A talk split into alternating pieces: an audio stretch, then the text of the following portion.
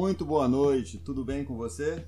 Seja muito bem-vindo a mais um episódio do Costa Casting, o podcast com oferecimento do Portal Insights, comigo, Pablo Costa. Nosso espaço para a gente bater um papo sobre o setor de energia, sobre o setor de desenvolvimento, sobre política, sobre geopolítica, sobre aquilo que envolve o desenvolvimento sustentável no mundo e no Brasil. O tema de hoje é um, um assunto que gera muita controvérsia, até porque ele é considerado como complexo. E a gente vai tentar desmistificar um pouco ele hoje à noite. Trata-se dos super ciclos, os ciclos de commodity que tanto influenciam a nossa economia e também o setor de energia. E qual é a relação direta que elas têm com a atração de investimentos. Gente, é da natureza humana procurar sempre soluções simples quando se está lidando com problemas complexos. Quando levamos esse mesmo tipo de raciocínio para o setor de energia, que é aquele que a gente trata no nosso portal, e sobretudo no Brasil, fica fácil perceber uma disposição para tudo que você imagina de improvável. Por quê? Olha, pode até parecer um pouco pessimista, mas a razão do meu tom hoje é porque eu carrego comigo essa, essa percepção já faz um tempo.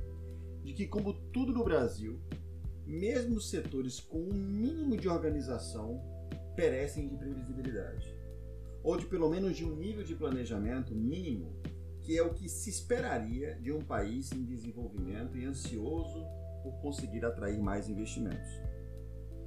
Hoje, em matéria da UOL, publicada em, na pauta da, do TV Brasil, nosso ministro de Minas e Energia, o Bento Albuquerque, discutia sobre a importância da pauta da diversidade energética.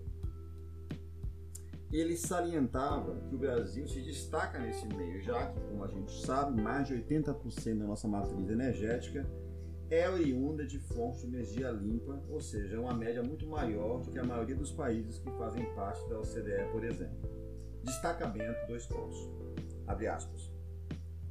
O maior investimento realizado no país tem sido o setor de energia, seja no setor de petróleo, gás e biocombustíveis, seja no setor elétrico. São investimentos bilionários. Nos próximos 10 anos devemos ter investimentos da ordem de 3 trilhões de reais. E isso tem ocorrido ano a ano. Mais uma vez, reforço o ministro, abre aspas novamente. Investimentos estão sendo feitos de centenas de bilhões de reais nos dois últimos anos e temos ainda mais outros anos com a média de 2,5 bilhões de reais em investimentos até 2030. A pauta da entrevista, acho que a mensagem do ministro Bento salientava de maneira muito expressiva e sistemática o nível de investimento no setor de energia no Brasil para a próxima década. Mas aí que está o detalhe.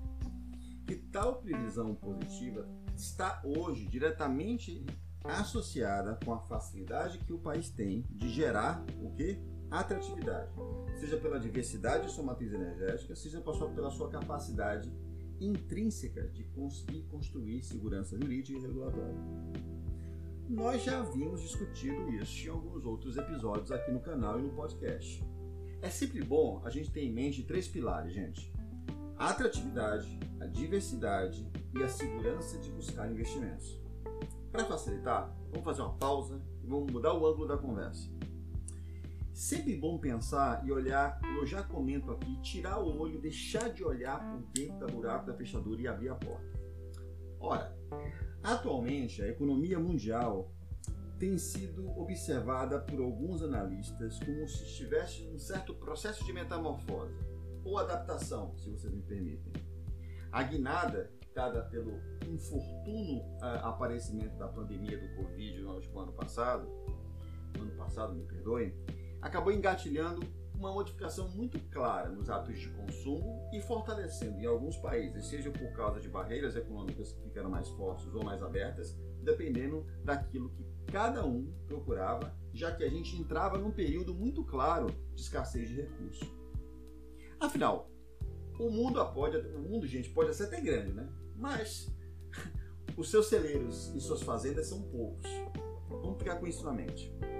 É também notório que o conhecimento básico de, de termos com relação à demanda e procura é, sempre salientou o que a gente entendia desse mercado livre. Então, a demanda e a, e a oferta sempre regulavam o mercado. Mas também é fundamental que a gente lembre que a história mostra que o mercado nunca foi 100% livre e que sim, havia influências de forças internas e de interesse que nem sempre é comum ao nosso. Essas mesmas forças externas tinham uma condição muito favorável de controlar as compras, aquisições, as operações realizadas globalmente, de forma que detinham também o poder de artificialmente controlar os níveis de preço dos commodities de quem consumia, ou mesmo até o acesso de quem consumia.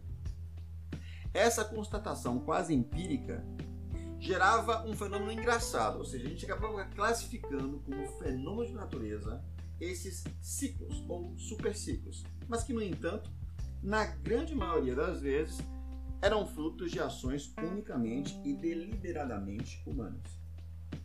Já vimos e já vivemos muitos desses ciclos.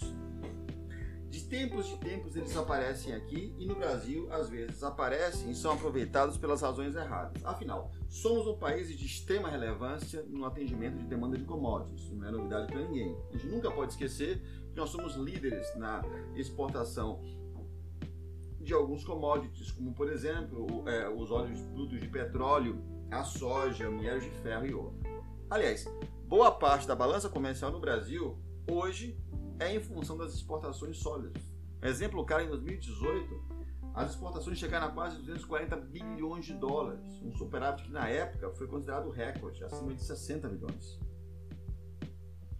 O fato que a gente precisa estar claro quando a gente olha a economia externa e a, a tal do conceito de sustentabilidade, mas uma sustentabilidade que eu me refiro com o poder de conseguir balancear o que se gera de valor no Brasil ou no nosso país, o que se exporta e o que fica aqui como também necessário para se importar.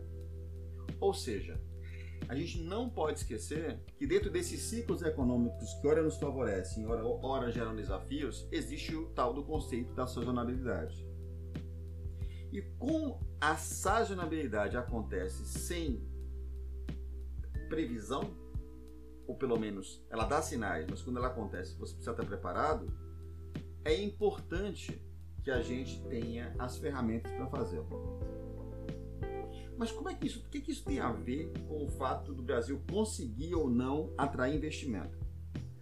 Aqui eu destaco uma coisa importante, porque a resposta não é simples, até porque ela tem uma razão mais nobre de não ser tão simples.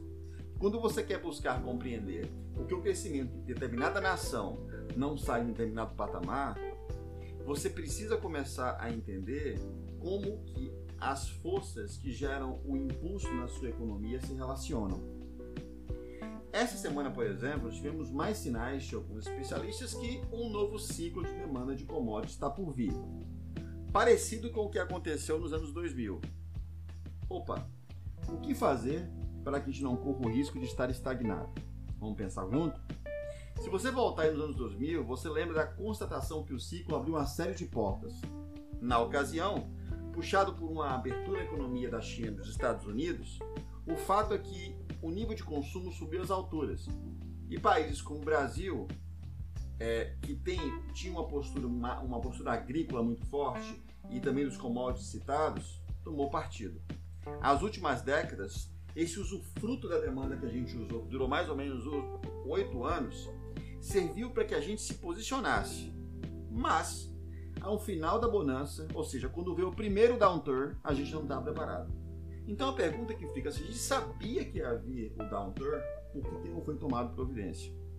Bom, estudiosos, quando tratados do assunto, sempre tentam relacionar, estão muito convencidos que é exatamente quando você entra num momento de bonança de demanda e você deve se procurar, procurar entender como se planejar para estar próximo para o próximo downturn. Em 2020, claro, como já mencionado, fomos atingidos pela Covid. Não se podia imaginar como ela ia desbalancear a questão de demanda global.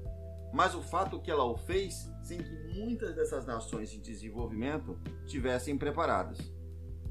Então, essa retomada da atividade, impulsionada pelos commodities que a gente está assim, esperando, esperando vir, é fundamental. E isso impacta no setor de energia também, já que o mesmo tem um papel contundente na economia do nosso país. Hoje, nos últimos dois anos, entre 12 a 15% do PIB foi a partir de investimentos relacionados à indústria de energia, seja ela elétrica, no óleo e gás ou mineração. Todos esses setores se relacionam muito com a atividade e como o Brasil precisa é, compreender seu papel. Afinal, a reestruturação da nossa soberania energética nunca vai estar somente relacionada aos direitos de gerir as fontes de energias que nós temos, mas sim a uma constatação muito evidente que em uma economia globalizada, mesmo que você esteja escondido em uma empresa no meio do Brasil, você continuará competindo com alguém que faz a mesma coisa, sei lá, em Katmandu. Parafraseando o pensamento crítico do ministro Bento, bradar aos quatro ventos que temos uma matriz energética diversificada, limpa, é um primeiro passo, mas ele não é suficiente para a gente atrair investimento. O setor de energia tem um papel fundamental e os profissionais que nela trabalham, como nós, têm também um papel enorme a zelar. Então, não podemos confundir jamais, gente, que resolveremos todos os problemas de atração de investimento no Brasil com apenas uma, um movimento. E simplesmente porque a gente tem um vasto conjunto de recursos naturais no nosso quintal. A forma de desenvolvimento mais sustentável deve ser sempre pontuada por um planejamento conciso, onde você usa os momentos de ciclo alto para gerar os mesmos desenvolvimentos e atrair mais investimentos, porque vai ficar evidente que o investidor olhará o Brasil como alguém que sabe fazer o melhor com aquilo que ele tem. Então, vamos ser cientes, gente, que a forma de desenvolvimento passa por entendimento de que ter apenas os recursos não é necessário. É preciso colocar a mão na obra e fazer as coisas acontecerem.